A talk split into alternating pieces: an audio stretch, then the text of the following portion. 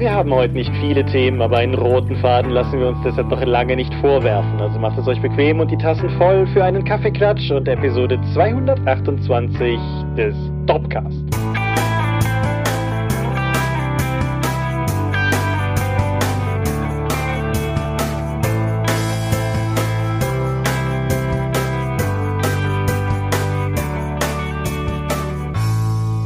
Hi und herzlich willkommen zur Episode 228 des Dopcast. Einmal mehr haben wir uns heute versammelt, über Dinge zu reden, die mit Rollenspiel zu tun haben. Und wenn ich wir sage, dann meine ich zum einen dich. Michael Skopje-Mingers, guten Abend. Und zum anderen mich, Thomas Michalski. Hi. Und worüber reden wir heute? Koffein, Schlägerei oder wie heißt dieses Format? Ja, auf jeden Fall mehrere kleine Themen.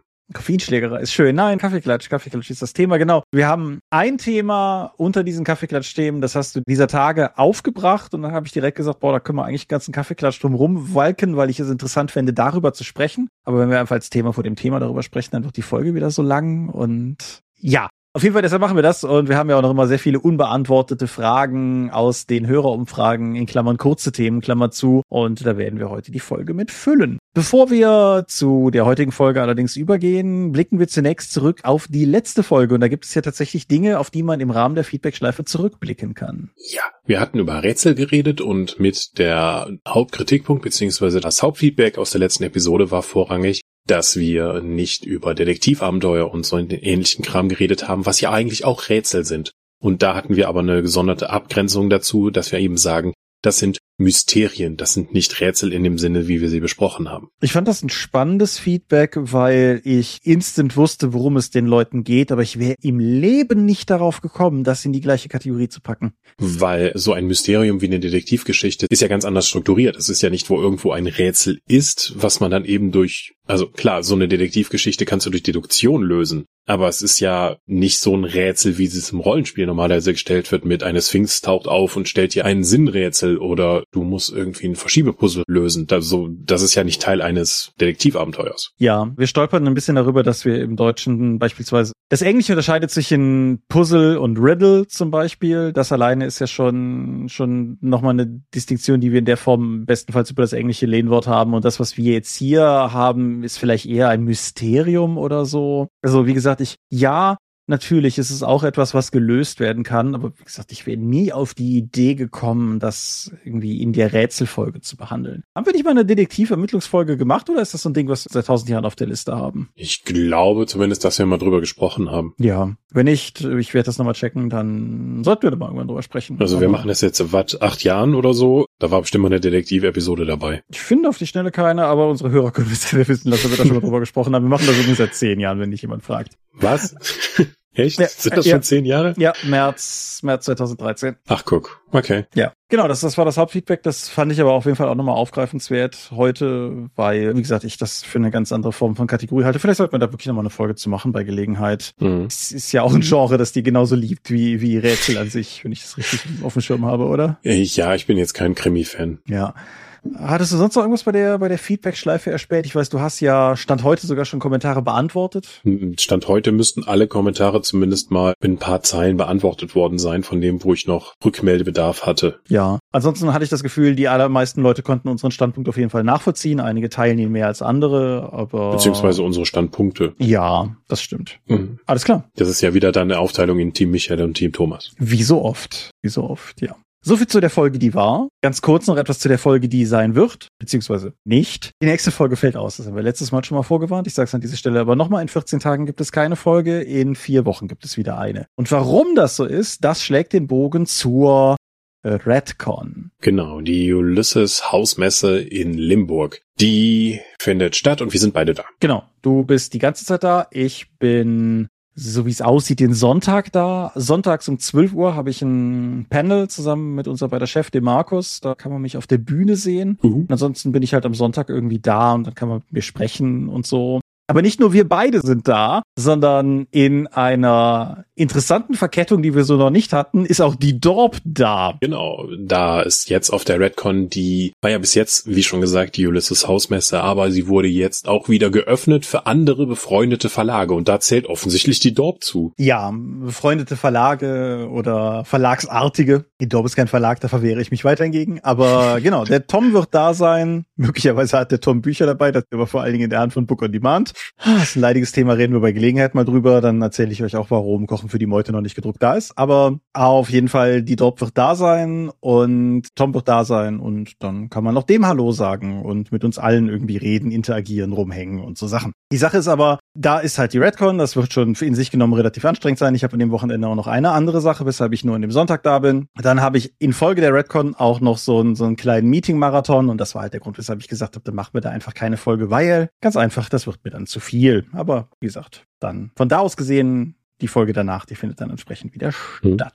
Ich habe nur eine Veranstaltung, auf der ich da auf der Redcon sein muss. Ich rede mal kurz zusammen mit dem Autor über Savage Jackson. Mhm. Vielleicht ist noch jemand dann vor Ort und möchte das auch sehen. Ansonsten werde ich vermutlich entweder rumlaufen, weil ich irgendwo gebraucht werde, oder am B-Ware-Stand abhängen. Vielleicht sogar mit Hund. B-Ware-Stand ist immer ein, ein guter Ort, um eine gute Zeit zu haben, meiner Erfahrung nach, vor mhm. und hinter dem Stand. Insofern, ja, coole Sache das. Das wäre es mehr oder weniger mit Themen vor dem Thema, weil alles, was ansonsten Thema vor dem Thema sein könnte, haben wir ja einfach zum Thema dieser Folge gemacht, weil es ist ein Kaffeeklatsch. Und das bringt uns zur Medienschau. Was hast du da so auf dem Menü stehen? Du hattest mich zwar mal darauf hingewiesen, aber ich habe es gestern dann selbstständig neu entdecken können für mich, dass Disney Plus auch The Menu im Angebot hat. Mhm. The Menu ist ein Film, der, war der im Kino? Oder war der direkt für Streamingdienste produziert? Ja, also der war für Kino produziert. Ich bin mir unsicher, ob der gelaufen ist oder ob der in diese Pandemie-Seuchenphase gefallen ja, kann ist. Sein. Ja, es geht sich zumindest darum, dass ein Dutzend reiche Leute auf eine Insel eingeladen werden oder dorthin kommen, wo es ein Restaurant gibt, wo es ein super extravaganter Koch mit seiner Crew dann eben ein besonderes Erlebnismahl zubereitet mit mehreren Gängen. Es stellt sich aber relativ schnell heraus, dass es da noch einen Hintergedanken gibt und dass die Leute nicht nur zum Essen da sind, sondern es auch ein paar lehrreiche Worte über Gesellschaftsstrukturen und Klassenunterschiede geben wird. Mhm. Und dann sterben Leute. The Menu ist ein Film der neu aufgekommenen Kategorie Rich People Bad, würde ich irgendwie sagen.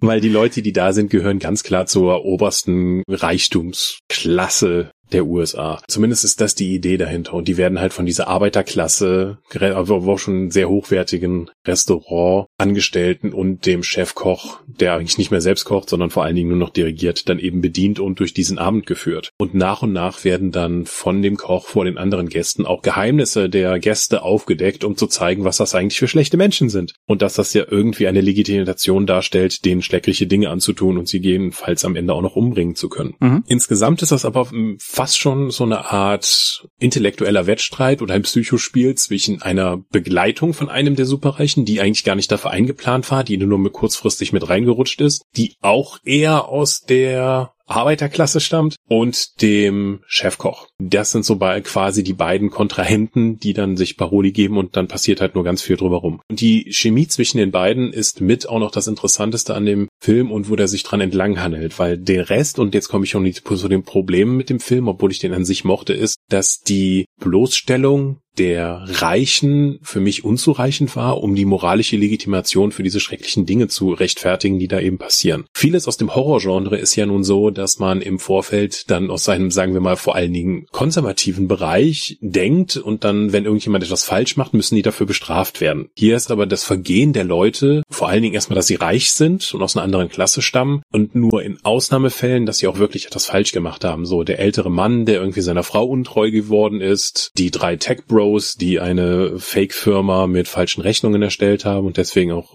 richtig unsympathisch sind. Das kann ich nachvollziehen, aber dann gibt's halt auch andere Leute, wie zum Beispiel den Schauspieler, der da ist, weil einfach dem Chefkoch ein Film nicht gefallen hat.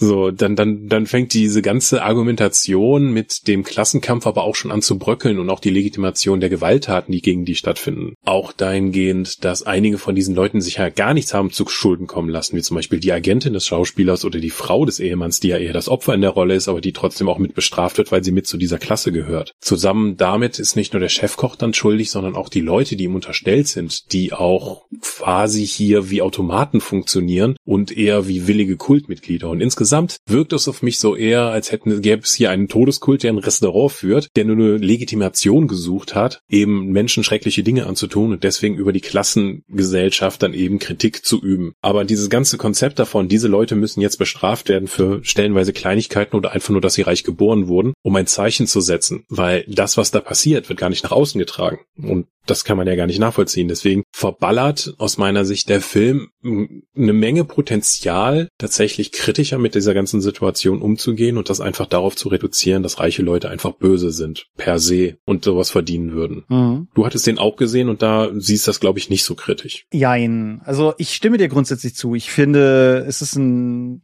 okayer Film, den kann man durchaus gut gucken, aber das ist keiner, den ich jetzt irgendwie stark empfehlen würde. Darum habe ich den noch nie mitgebracht in die, in die Medienschau, mhm. weil ich ja versuche in der Tendenz Sachen zu empfehlen, die ich sehr gut finde und das war hier nicht der Fall. Ich finde zwei Punkte, an zwei Punkten würde ich ein bisschen anders ansetzen in meiner Lesart des Films. Das eine ist, ich stimme dir zu, dass die Geschehnisse des Films keine Legitimation bieten für das, was der Chefkoch de facto macht. Ich weiß aber nicht, ob das ein Nachteil ist. Ich weiß nicht, ob das eine Legitimation braucht oder ob es nicht durchaus in Ordnung ist, dass man aus dem Film herauskommt mit dem Gefühl, dass der auch im Unrecht war. Ich habe das nicht als als Defizit empfunden. Und ansonsten habe ich den Film generell beim Schauen noch eine, eine Ebene, in dem Film noch eine Ebene wahrgenommen, die du jetzt so nicht angesprochen hast, weil ich finde, der Film thematisiert zum einen diesen Konflikt zwischen unterschiedlichen Schichten, arm und reich, aber er thematisiert auch die prätentiöse Art, wie teilweise über Kunst, Handwerk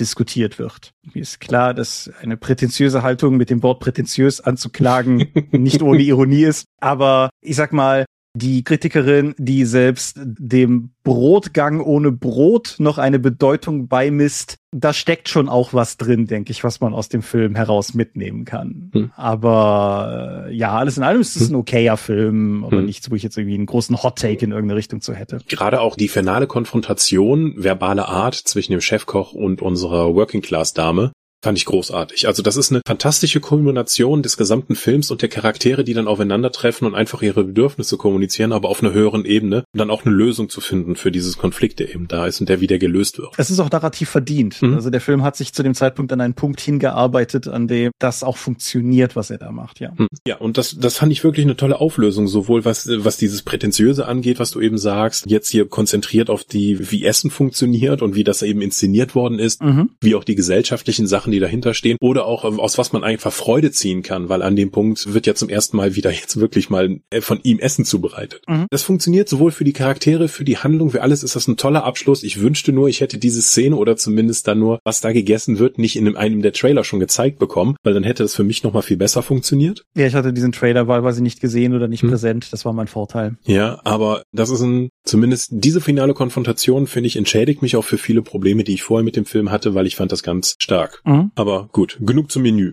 Gibt's auf Disney Plus. Genau. Vielleicht noch erwähnenswert, die Frau ist Anya Taylor-Joy, der Chefkoch ist Ralph Fiennes. Das sind mhm. die zwei Leute, mit denen man gemeinhin auch nicht viel falsch macht und der ist toll gefilmt, der Film. Ich habe auch einen Film mitgebracht, meiner ist ein bisschen älter. 1996, also quasi boah, grauer, grauer Steinzeit nebenbei. The Menu war im Kino, ich hatte zwischendrin nachgeguckt. Aber 1996 okay. ist ein Film in die Kinos gekommen namens Scream. Oder in Deutschland Scream, Schrei, Ausrufezeichen. Scream ist ein Slasher. Und obwohl der Film mittlerweile ja nun wirklich, wirklich auch alt ist, also 96 ist ja mittlerweile auch echt nicht mehr gestern, ist es auch immer noch ein phänomenaler Film. Ich habe den die Tage geschaut und Scream war immer einer meiner Lieblingsfilme tatsächlich, aber ich war trotzdem positiv überrascht, wie, wie gut der gealtert ist. Also abgesehen davon, dass die Klamotten komisch sind und dass das Besitzen eines Handys ein Plotpunkt ist, mh, hm, Abgesehen davon ist es eigentlich immer noch ein ultra zeitgemäßer Film. Die Handlung führt uns in den kleinen Ort Woodsboro, wo ein Slasher umgeht. Anders kann man das nicht sagen. Es geht eine Gestalt um, die aufgrund ihrer Maske letztendlich Ghostface getauft wurde, aber es geht eine Gestalt um, die mit einem Messer Jugendliche ermordet. Und der Film hat von Anfang an eine starke Meta-Komponente gehabt, lange schon Meta, bevor es cool wurde, in dem dieser Mörder die Jugendlichen zum Beispiel anruft und bevor er sie umbringt, sie befragt, was denn ihr Lieblingshorrorfilm wäre und dann halt ihr Horrorfilmwissen abfragt und, und all dergleichen mehr. Und was mir jetzt übers Gucken, also ich, ich bin bis Teil 4 mittlerweile, was soll heute um eins gehen? Ich, zum sechsten gucke ich mich nochmal durch alle. Was mir klar geworden ist, als ich die jetzt nochmal geguckt habe und was mit der Grund war, weshalb ich das Bedürfnis hatte, hier auch nochmal kurz drüber zu sprechen, ist eine Sache, die Scream von allen Freitag der 13. und Nightmare on Elm Street und Halloweens unterscheidet und das ist, dass Scream immer auch ein Whodunit ist. In jedem einzelnen Teil und insbesondere im ersten ist völlig unklar, wer dieser Mörder ist. Und zusätzlich zu der ganzen klassischen Weißt du, du gehst alleine irgendwo hin, dann wirst du halt umgemessert. Tropes, die die Slasher so haben, ist die zusätzliche Komponente, dass es halt möglicherweise einer dieser Jugendlichen ist. Und die Art und Weise, wie die ganzen Filme, aber gerade der erste daraus nochmal zusätzlich Spannung zieht, ist, glaube ich, der Grund, warum ich seit jeher ich bin nicht so der große Slasher-Typ. Also ich habe die meisten mal gesehen und so. Ich, ich kann die auch irgendwo wertschätzen, aber die Scream-Reihe ist die einzige, die so einen besonderen Platz für mich einnimmt. Und ich glaube, das ist der Punkt, weil es halt gleichzeitig auch noch ein haha, Mysterium gibt, was in der ganzen Sache irgendwie gelüftet werden muss. Auch gut sind die Filme wegen der Charaktere, weil was Slasher halt auch mal besser, mal schlechter hinkriegen, ist, dass du ein Interesse daran hast, dass diese Jugendlichen, die du da siehst, nicht sterben oder so, weil manchmal sind die auch einfach nur dumm und du denkst dir, ja, das hast du verdient. Und ich finde, Scream macht es hervorragend, dass du nicht willst, dass denen was passiert. Das sind alles interessante Figuren. Einige von denen sind sehr over the top. Mhm. Aber du, du möchtest einfach, ich habe dir diesen einen Ausschnitt geschickt. Matthew Lillard ist völlig enthemmt in diesem Film und sagt heutzutage selber, dass er nicht versteht, was Regisseur Wes Craven, warum der ihn das damals hat gewähren lassen. Aber egal. Du möchtest nicht, dass diesen Figuren was passiert. trotzdem sterben sie und das macht es halt sehr, sehr intensiv. Er ist heute noch sehenswert, weil wie gesagt, er ist einfach unfassbar gut gefilmt. Die ganze Kameraarbeit, die ganze Inszenierung ist selbst 2023 immer noch wirklich Weltklasse und sehenswert. Und spezifisch die Blu-rays, ich kann über die Streaming-Version auf Paramount Plus, ich habe mal geguckt, da gibt's die, kann ich nichts sagen, aber die Blu-ray-Fassung hat unendlich gute Surround-Effekte. Auch in, durch die ganze Reihe hinweg, aber auch im ersten. Und es ist, Surround ist bei manchen Filmen mehr oder bei manchen Filmen weniger wert, aber wenn du halt irgendwie dieses klassische, ein Messer wird gezogen, Sching-Geräusch hinter dir hörst, hat das halt nochmal hm. durchaus einen Spaßfaktor, den, den du halt in normal Stereo nicht hättest oder so. Scream ist mittlerweile als Reihe natürlich auch was, wo man sich fragen muss, ob es jeden Teil wirklich gebraucht hätte. Wie gesagt, wir sind mittlerweile bei Scream 6, aber gerade der erste Scream ist immer noch wirklich sehenswert und Wer so, nur so eine vage Erinnerung hat, dass man den damals vielleicht auch gesehen hat oder wer ihn vielleicht damals auch nicht gesehen hat, wahlweise weil zu jung oder weil Horrorfilme nicht interessant oder sowas. Der erste Teil lohnt wirklich mit bewussten, wachen, 2023 mediengeschulten Auge nochmal zu gucken. Es ist einfach ein herausragend guter Film. Gut. Hast ja den richtigen Stich gesetzt jetzt für das Thema. Genau, wir, wir schneiden jetzt die Themen quasi auf, bis wir auf Knochen stoßen oder so. Immersive Erfahrungen, beispielsweise durch Surround-Effekte oder sowas, sind ja jetzt nicht neu. Also spezifisch Surround ist, ich weiß nicht, wann, wann wir hier in diesem Haushalt unsere erste Surround-Anlage bekommen haben. Wahrscheinlich Grund um die Zeit irgendwo. Aber mittlerweile ist das ja auch etwas, was auf mehr Sinnen abgefeuert wird. Und das schlägt sehr ungelenkt die Brücke zum Thema virtuelle Realität. Denn da hast du eine Erfahrung mitgebracht. Ja, eine Virtual Reality Erfahrung. Das ist jetzt nicht einfach nur so, dass man eine Brille aufzieht. Das hatte ich ja tatsächlich auch schon mal, als ich in Trier war an der Uni, wo ich so die PlayStation VR Experience gemacht habe. Da stand ich dann oder saß ich und konnte mich dann in diesem Trailer umschauen und mit Sachen interagieren. Und das war einfach wahnsinnig immersiv. Ich habe ja da im Vorfeld gar nicht mit gerechnet. Mhm. Was ich jetzt gemacht habe, ich wurde von Freunden, hallo, ihr wisst, wer ihr seid, nach Alsfeld eingeladen in die dortige VR Sandbox. VR Sandbox ist halt auch so ein Franchise-Unternehmen. Das gibt es in mehrfach in Los Angeles, in Tokio, in New York, in London und eben auch in Alsfeld. Ergibt völlig Sinn.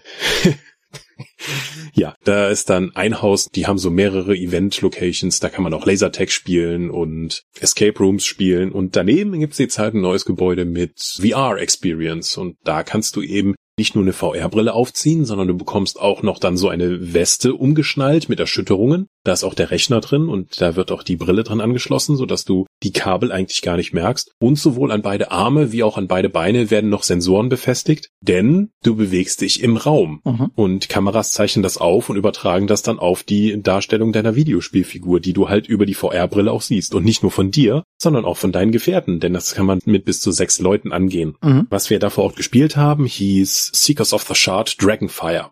ja, sehr generischer Titel, aber es geht halt um generisches Fantasy-Abenteuer. Du wählst aus einer von drei Klassen Eiskrieger, Feuermagier und Schütze. Und die haben alle eine Fernkampfattacke, die du auslösen kannst und einen Nahkampfangriff. Mhm. Jeweils thematisch dann eben passen und dann gibt noch mal ein Männlein, Weiblein. Und dann suchst du am Anfang einen Charakter aus, man macht ein Foto von dir und dann wählst du den Charakter dazu, dann bist dann wird das aufgesetzt, dann bekommst du ein kleines Tutorial, um dann eben zu wissen, wie die Steuerung funktioniert und wie du mit der Welt interagierst, wie du aufpassen kannst, dass du niemanden anderen um die umhaust, weil du musst halt auch, du bekommst dann noch einen Controller in die Hand und musst mit dem dann bewegen und damit bewegst du auch deine Waffe. Damit kannst du dann stechen oder zuschlagen, wie das eben funktioniert. Und du bewegst dich in einem kleinen Raum. Die Kameras zeichnen das auf mm, und du weißt dann auch, wo du stehst und wo die anderen stehen. Du bewegst dich aber außerhalb der Bewegung in diesem kleinen Feld, das du in dem Spiel hast, nicht. Das heißt, es gibt zwar so eine Schifffahrtsequenz, die wir dann hatten, aber dann bewegst du dich halt mit. Es ist jetzt nicht so, dass du dann einfach festgehalten wirst und dein Körper wird durch die Gegend bewegt, sondern du bleibst auf dem Schiff stehen oder du bewegst dich halt auf diesem kleinen Schlachtfeld, während von allen Seiten Gegnern kommen. Storymäßig geht's darum, dass du einen Kristall auf der Spitze eines Turms erreichen musst, der von einem Drachen bewahrt wird und auf dem Weg findest du halt Goblins, Untot und anderes Gesocks, das du aus dem Leben hauen musst. Ja, manchmal muss man das Rad ja auch nicht neu erfinden. Ja, also das, darum geht's nicht. Das ist das erste von diesen VR-Spielen von dem Anbieter, wo man tatsächlich Optionen hat, die man wählen kann. Normalerweise läuft das komplett stringent ab. Hier kannst du dich entscheiden, ob du dann runter in die Kanalisation gehst oder durch den Wald, um dann eben, dann kannst du auch unterschiedliche Sachen eben erfahren. Und es gibt Loot, das heißt, du kannst deinen Charakter verbessern, sodass deine Eisaxt dann später eine Eisaxt des Todes ist oder so. Aber das nur nebenbei. Ja, da sind wir also, wir waren zu viert, waren in diesem Ding drin und dann fängt das erstmal mit Goblins an und die kommen von allen Seiten.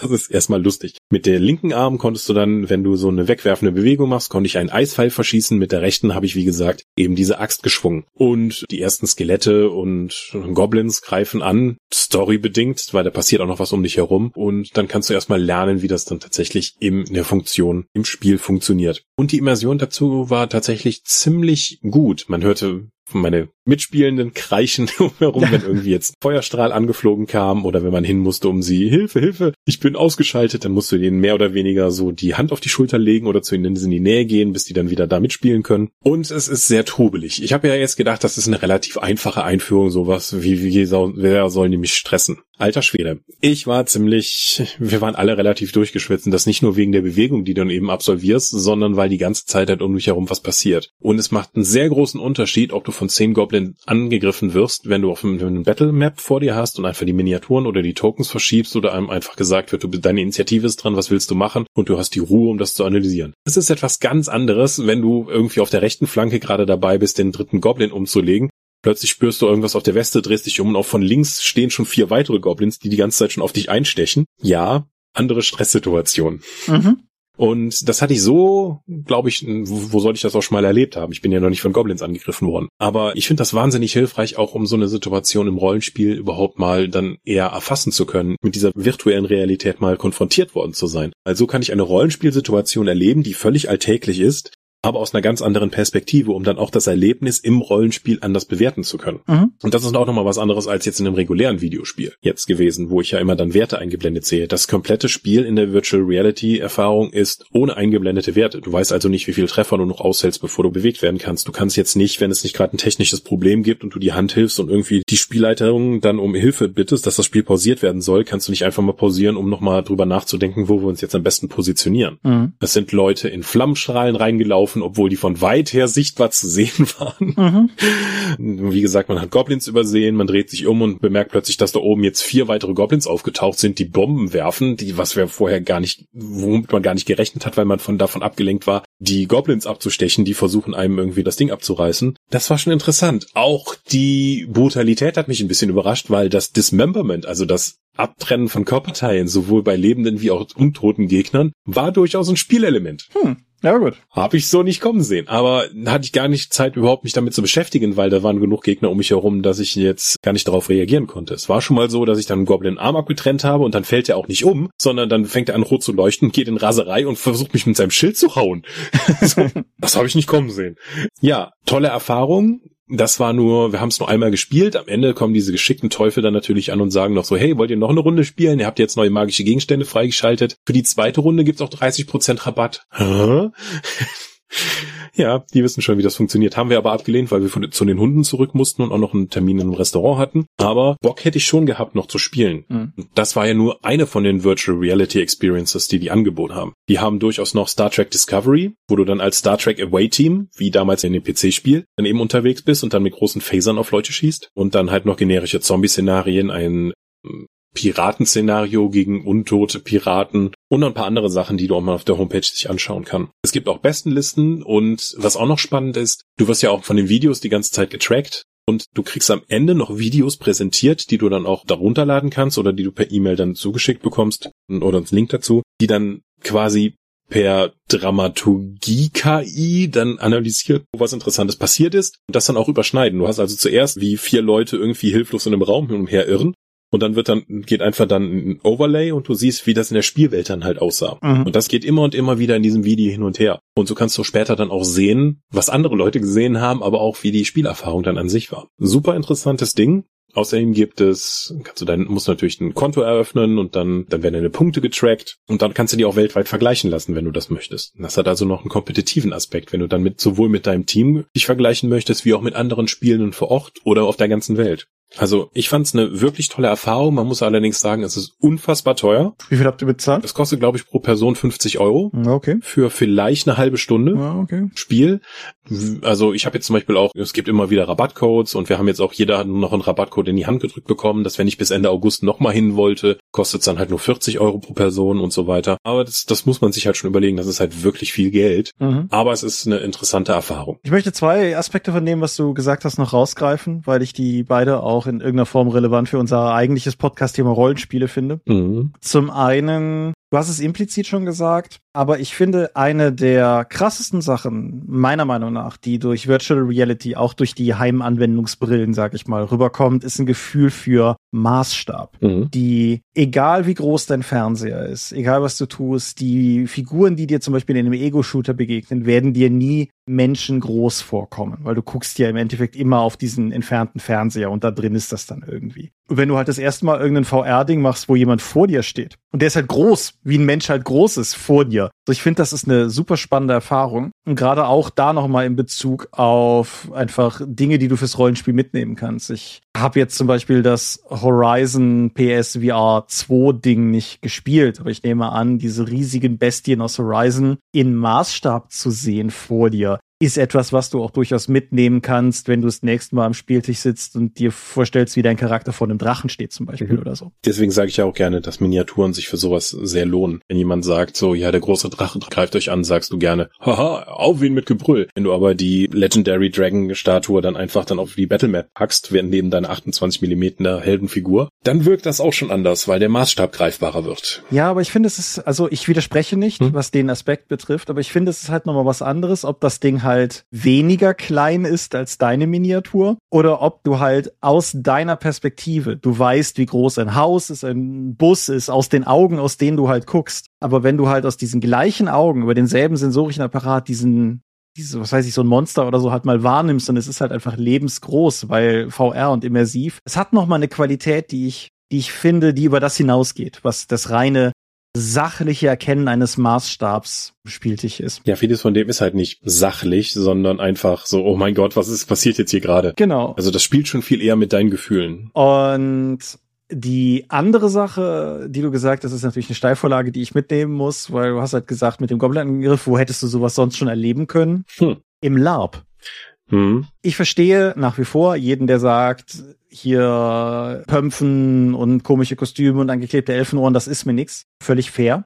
Aber, und ich bin sicher, das habe ich auch damals in der LARP-Episode schon gesagt, wenn du mal selber durch einen dunklen Wald nachts geschlichen bist, hast du ein ganz anderes Gefühl dafür, was es bedeutet, nachts durch einen dunklen Wald zu schleichen. Und wenn du halt mal, selbst wenn du mit Latexwaffen da gestanden hast, in einer Schlachtreihe gestanden hast und auf der anderen Seite kommen halt 20 andere brüllend auf dich zugelaufen, das ist einfach ein anderes Gefühl, als wenn du in einem Computerspiel, in einem Film über Miniaturen oder wie auch immer halt mit dem Sachverhalt konfrontiert wirst. Du kannst noch so oft Braveheart gucken und die Schlachten sind noch so viel größer und wirst trotzdem nicht dasselbe Gefühl haben, wie wenn du in so einer Situation mal selber, also in Anführungsstrichen Situation selber gewesen bist, halt durch Lab. Mhm. Und in gewisser Weise sage ich das natürlich auch, um darauf hinzuweisen, dass Lab ein cooles Hobby ist, auch wenn ich selber ja seit Jahren untätig bin.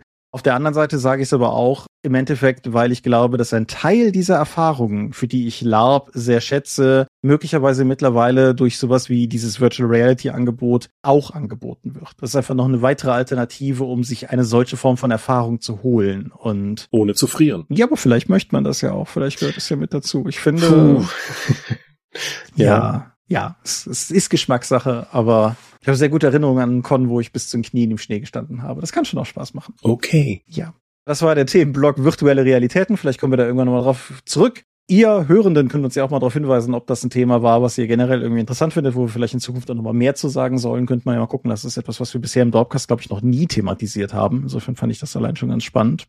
Auch ganz spannend, aber aus einer völlig anderen Richtung ist ein Thema, das auch mit der Dorp-Historie durchaus verwoben ist, nämlich das Adaptieren bestehender IPs, also sowas wie Star Wars oder so, für ein Projekt, also zum Beispiel ein Rollenspiel. Mhm. Und dieses Thema ist, ist uns ja auch sozusagen vor die Füße gespielt worden. Genau, wir wurden vom Autoren der Gothic Tales kontaktiert, ob wir da nicht mal drüber sprechen wollten. Und wir haben das eben kurz diskutiert. Dann dachten wir, wie können wir das ein? Wir machen ja an sich keine Werbung oder keine News-Sendung. Aber wenn halt jemand von extern mit so einer Idee kommt, versuchen wir immer dann zu, zu erschlüsseln, ist das ein Thema für uns? Und wir, gerade in dem dachten wir dann auch so, hm, das ist ja schon was anderes, wenn du dein eigenes Rollenspielprojekt umsetzt, bestehend auf einer basierenden IP zu, ich mache hier meinen eigenen Fantasy Heartbreaker mit einer komplett eigenen Welt und eigenen Regeln. Mhm. Weil Gothic hat ja nun auch als Videospielreihe beziehungsweise als PC-Spielreihe einen legendären Ruf in vielerlei mhm. Richtungen.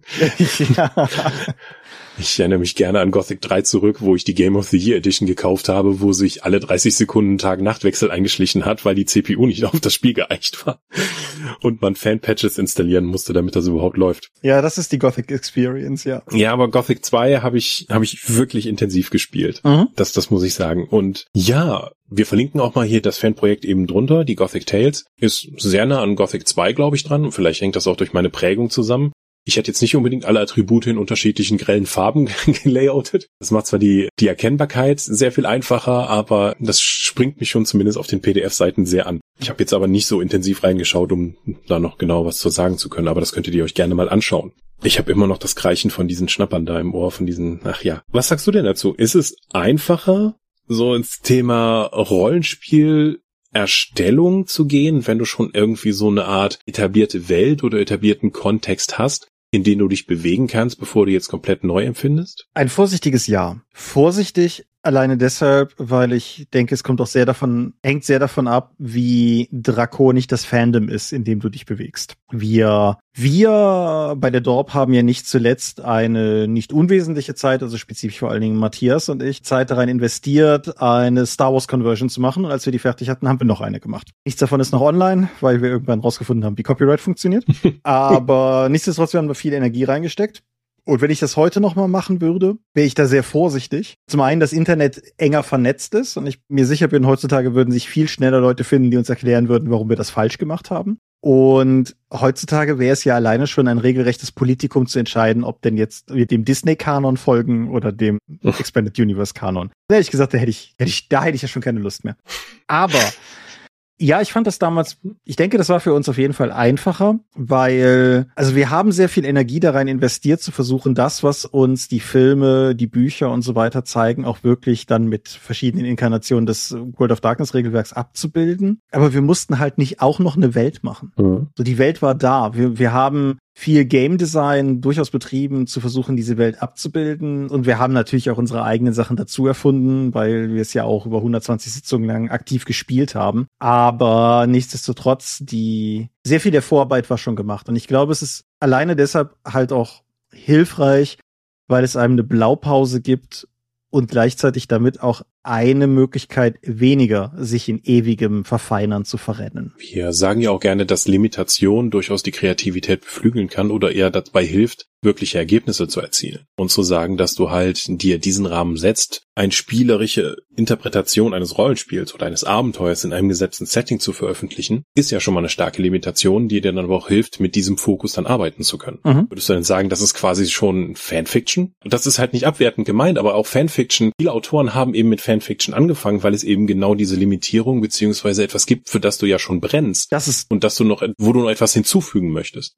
Der zweite Punkt, da war ich ja mich auch gerade gedanklich, weil mhm. neben der Limitierung, das ist, ein, das ist eine wahre Sache, das, das würde ich so voll komplett unterschreiben. Aber Leute schreiben ja nicht Fanfiction, weil es einfacher ist per se, sondern Leute schreiben Fanfiction, weil sie total auf Star Wars stehen auf Avatar The Last Airbender, auf Twilight, was auch immer. Und ja, natürlich, es macht ja auch, es ist ja auch eine spaßige Form, sich mit etwas auseinanderzusetzen, was einem was bedeutet. Das ist der gleiche Grund, warum Leute Fanfilme drehen und so weiter und so fort. Und natürlich ist es auch einfach ein starkes Fundament, auf das du aufbauen kannst. Und du hast natürlich auch immer die Freiheit, bei so einem Fanwerk, das du machst, für dich selber zu entscheiden, im Zweifelsfall auch einfach, was Kanon ist. Vielleicht möchtest du ein Star Wars Dings machen, aber du möchtest die, also du möchtest den Disney-Kanon verwenden, aber du möchtest verschiedene Elemente aus dem Expanded Universe mit reinnehmen. Kannst du machen, ist dein Rollenspiel. Vielleicht möchtest du in irgendeiner Form, sag mal irgendwas, du möchtest ein Star Trek Ding machen, aber du, du möchtest irgendwie quasi zur Zeit von Picard spielen, aber in der, in der Kelvin Timeline, was bisher, soweit ich weiß, nicht weiter abgedeckt wurde. So, ja, dann, dann mach es doch, denkst dir aus, ist deine Freiheit. Und wann immer du nicht Lust hast, dir was auszudenken,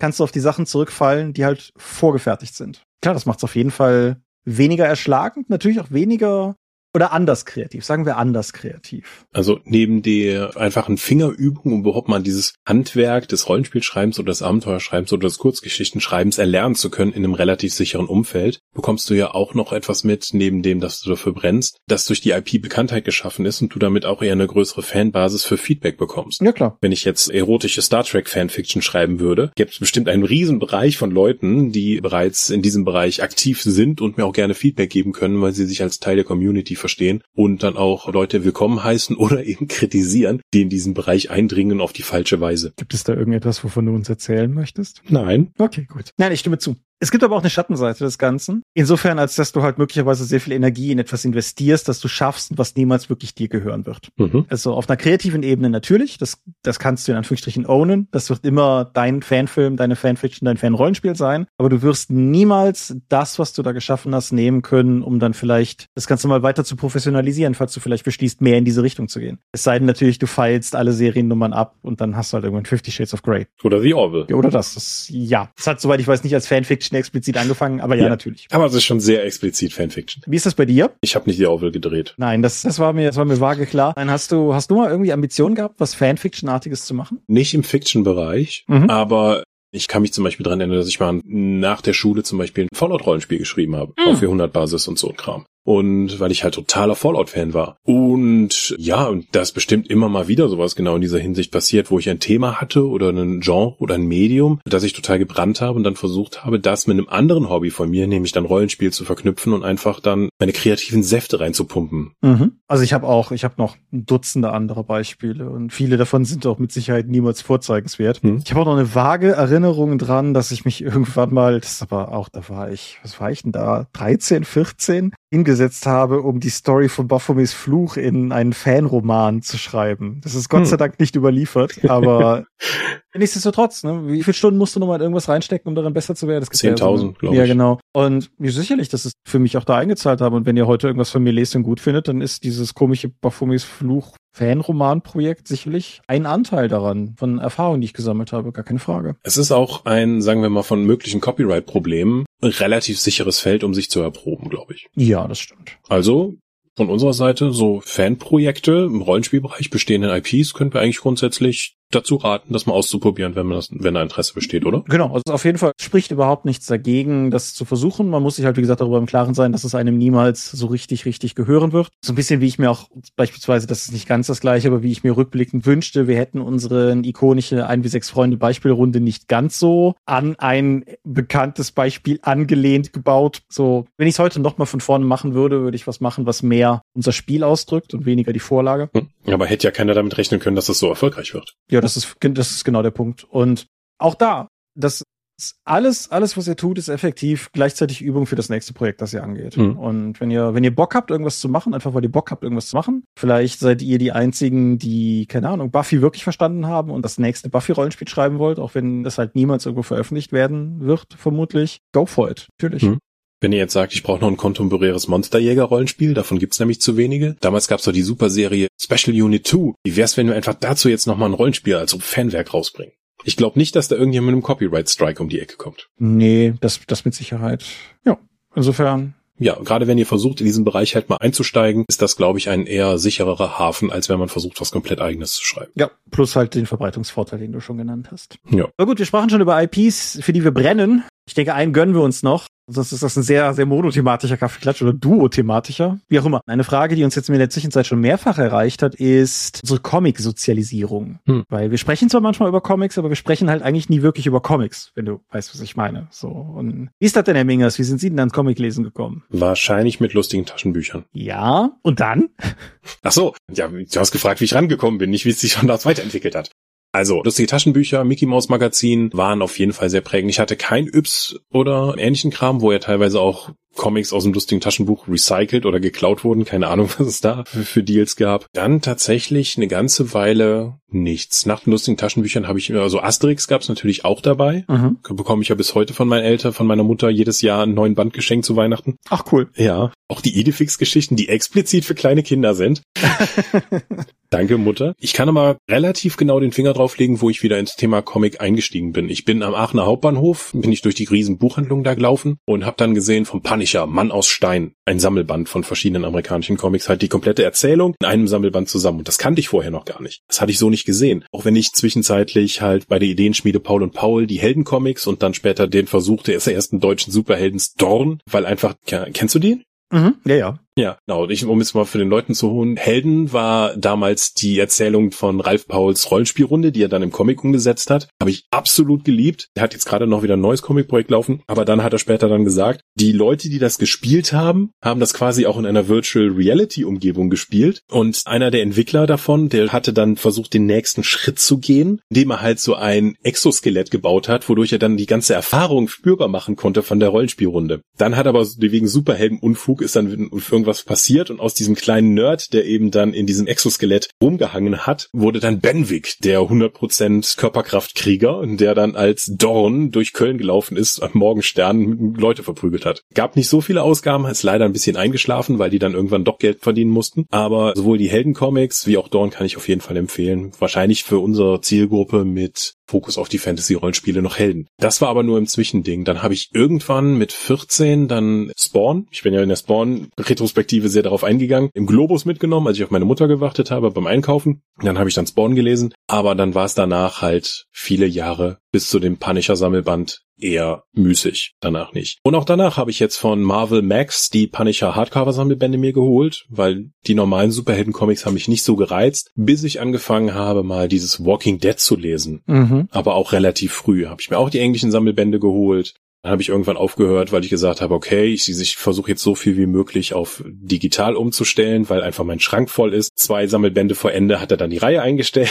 Das heißt, ich habe die nicht komplett im Schrank. Vielleicht kaufe ich mir die beiden letzten Sammelbände auch irgendwann mal nach. Das wäre auch schade. Aber dann bin ich auf den Robert Kirkman-Zug aufgesprungen. Ich war ja schon im Image-Universum sowieso sehr aktiv durch Spawn. Mhm. Und das ist dann mit Walking Dead ging das weiter. Und dann habe ich dann auch die Invincible-Reihe da entdeckt, die ich auch komplett mit allen Nebenreihen und sowas dann geholt habe. Das ist die einzige Super Superheldenreihe ist, die mich wirklich abgeholt und fasziniert hat. Also ich bin auf jeden Fall, wenn mich jemand fragt, DC oder Marvel, kann ich ganz klar sagen, Image Comics. Ja, so, so sagtest du auch hier schon mal, ja. Ja, mein Weg beginnt ähnlich und geht dann sehr anders. Lustiges Taschenbuch, ja. Mickey Mouse Magazin auf jeden Fall. Ich, ich war auch jemand, der Yps konsumiert hat, aber ehrlich gesagt eigentlich nur wegen des Gimmicks. Die Comics fand ich immer Mist. Fix und Foxy, das, das deutsche Fähnchen zu schwenken oder so. Das war durchaus. Und auch teilweise so ein paar wirklich noch alte, so Die Spinne und so alte mhm. Marvel-Comics, die ich von dem jüngsten Bruder meines Vaters irgendwann geerbt habe. Also geerbt in Anführungsstrichen, mhm. die ich halt bekommen habe. Ich kann mich noch dran erinnern, wir hatten eine Hollandfahrt, wo wir uns am Anfang immer einen Comic aussuchen durften, damit wir auf der Fahrt weniger quengeln, weil es zu lang ist. Hatte mein Bruder sich die Westküstenrächer geholt. Mhm. Das waren halt die Avengers damals. Das hatte mich so fasziniert, weil eben dieses ganze Buch im lustiger Taschenbuchformat, weil das ist, wie man Comics in Deutschland verkauft hatte damals. Mhm. Und da waren halt so viele Referenzen auf andere Reihen und und US-Ausgaben und so etwas, dass mir sich das so faszinierend fand, was für ein unglaublich großes Universum da existiert, dem ich mich nicht öffnen konnte, weil ich einfach nur diesen einen Band hatte. Mhm. Auf jeden Fall, das ist dann bei mir auch erstmal zum Erliegen gekommen und tatsächlich so bis ich, würde mal schätzen, 17 war. Das ist rund ungefähr die Zeit, wo ich dann Matthias kennengelernt habe. Und Matthias hat irgendwann beschlossen, dass es ja kein Zustand wäre, dass ich keine Comics lese. Und das erste, was er mir in die Hand gedrückt hat, war Reisen im Wind von François Bourgeon. Cooler weiß gar nicht, ob es ein franco-belgischer oder französischer, auf jeden Fall ein cooler Comic soweit. War nett, hat mich aber nicht zum Comicleser gemacht. Matthias hat seinen Fehler erkannt, hat The Sandman in die Hand gedrückt. Und von da aus war es eine steile Fahrt herab in die Hölle. Weil dann kam Sandman, dann kam Transmetropolitan, was du sträflich gerade nicht erwähnt hast, aber wo wir ja. auch schon mal drüber gesprochen haben. Und von da aus bin ich dann wirklich mehr oder weniger wild in alle möglichen Richtungen gegangen. Also ich habe Marvel Comics im Schrank stehen, ich habe DC Comics im Schrank stehen, ich habe all möglichen komischen Independent-Kram im Schrank stehen, der mir irgendwo mal untergekommen ist. Es ist halt IDW ist natürlich auch irgendwo zu erwähnen als vierte von zweien oder so. Auf jeden Fall, dann habe ich einfach mehr oder weniger angefangen, alles zu lesen und dann halt auch ausgehend davon, sagen wir mal, mir einen neuen eigenen Geschmack zu suchen. So, weil die, also die Sachen, die mir Matthias empfiehlt, sind fast immer was, was ich durchaus dann auch gerne lese. Aber beispielsweise in die Abgründe der Star Wars Comics ist er mir nie gefolgt, mit gutem Grund. Und insofern, hm? ja, hat sich das, wie gesagt, hat sich das halt so weiter auskristallisiert. Aber ja, ich habe halt wirklich zwischen Kindheit. Bei mir war es auch häufig, wir, wir waren Campingurlauber und dementsprechend wurde ich normalerweise auch dann in Familienurlaub mit Comics ruhig gestellt. Ich erinnere mich noch vage, ich habe den bis jetzt nicht wiedergefunden hier in meinem Haus der Wunder, an den Comic zum Film Jurassic Park. Wenn ich mich richtig erinnere, näher am Buch als am Film war, weshalb der in ein paar Punkten radikal anders war. Und weil ich den dann hm. zuerst gelesen hatte, bevor ich den Film gesehen habe, war ich völlig irritiert, als ich den Film gesehen habe und das überhaupt nicht so war. Und ja, wie gesagt, das ging dann von da aus in alle Richtungen. Aber ja, ich bin da sehr lange Jahre ohne Comics gegangen und seitdem wieder sehr begeistert und sehr gerne. Hm. Ist ja auch ein tolles Medium. Ja, ist ein fantastisches Medium und macht auch immer wieder Spaß. Und ich sagte im Vorgespräch noch, ich habe tatsächlich die Tage erst noch ein lustiges Taschenbuch gelesen. Und insofern, die, die gehen auch immer noch. Also hm. der Vater eines, also Campingurlaub, wir waren auf dem Campingplatz und der Vater eines Jungen, mit dem ich da viel gespielt habe, sagte mal zu mir, es gäbe halt im Prinzip so ein Alter, in dem man Mickey Mouse Hefte liest und dann gäbe es so ein Alter, wo man das nicht mehr tut und dann käme irgendwann wieder ein Alter, wo man wieder Mickey Mouse Hefte liest. und ich glaube, er war da was auf der Spur. Hm. also ich denke, ich denke schon, ja. Ja, was meinst du? Wir haben zwar heute für eine Kaffeeklatsche schrecklich wenig Themen besprochen, aber wir haben die, die wir besprochen haben, ausführlicher besprochen und wir sind eigentlich an einem Punkt, wo wir die Zeit auch voll haben. Ja, dann Lass uns hier mal einen Deckel drauf machen. Genau. Dann sage ich einfach, wir sind die Dorp. Wir können auch Kaffeeklatsch mit wenig Themen und ihr findet uns unter www.die-dorp.de. Dort bringen wir neben dem Dorpcast auch Rollenspiel-Downloads zu eigenen und fremden Systemen. Manchmal veröffentlichen wir sie als Buch. Dorp TV berichte vor allen Dingen von Cons und Messen unter youtube.com slash die Dorp. Wir haben kleidsames Merchandise. Den Dorp-Shop gibt es unter gadgets.com slash Dorp. Wir sind auf rspblogs.de, Facebook und Twitter. At die Dorp geht an den Dorp. Wir sind nicht mehr auf Twitter, wir sind jetzt auf X, also noch. Meine Webseite gibt es unter thomas-michalski.de. Wir haben einen eigenen Discord-Server unter discord.die-dorp.de. Da findet ihr uns am verlässlichsten, würde ich fast behaupten. Wir veranstalten die Drake und die kleine sympathische Pen Paper Convention in der Eifel das nächste Mal vom 15. bis 17. September. Das ist gar nicht mehr so lange hin. Im malerischen Woffelsbach. Und möglich wird das alles durch eure milden Spenden auf Patreon. Paywalls gibt es keine und wird es niemals geben. Die Infos warten auf patreon.com slash Thomas, Danke für das Geklatsche. Ja. Wir hören uns. Genau. Ich hoffe, ihr hattet Spaß. Wir hatten es. Und ja, ich würde dann sagen, wir hören uns auf der Arbeit. Wir sehen uns auf der Redcon ihr da draußen. Wir sehen uns vielleicht auch auf der Redcon und ansonsten hören wir uns in einem Monat an dieser Stelle hier wieder. Und bis dahin sage ich Adieu und ciao, ciao. Tschüss.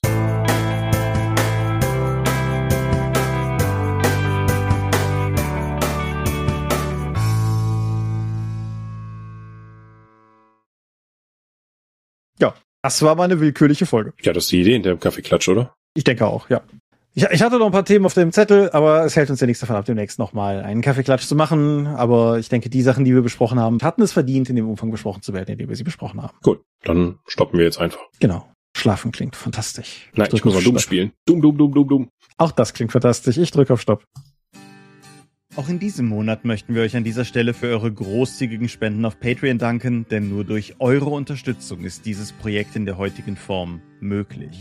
Und unser besonderer Dank gebührt dabei wie stets den Dob Ones, also jenen, die uns pro Monat 5 Euro oder mehr geben und im August 2023 sind das Aika, Alishara, Vitus Arcanion, Arudwan aka AGS, Lambert Behnke, Big Bear, Creatio ex nihilo, Daniela, Daniel Doppelstein, Dorifer, Joachim Eckert, Exeter, Excalibert, Björn Finke, Kai Frerich, Marcel Gehlen, Alexander Hartung, Jörn Heimeshoff, die 100 Questengesellschaft, Dennis Huber, Stefan Lange, Lichtbringer, Lightweaver, Christoph Lühr, Angus MacLeod,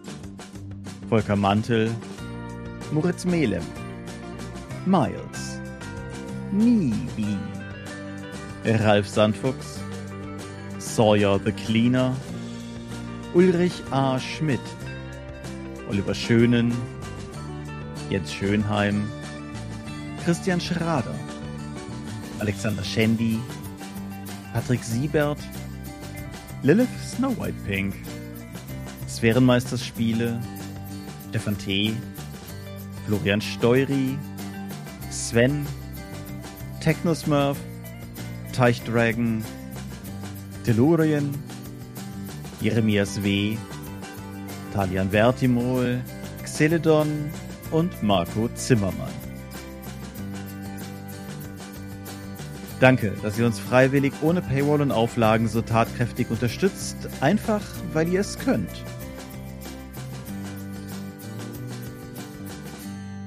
Danke.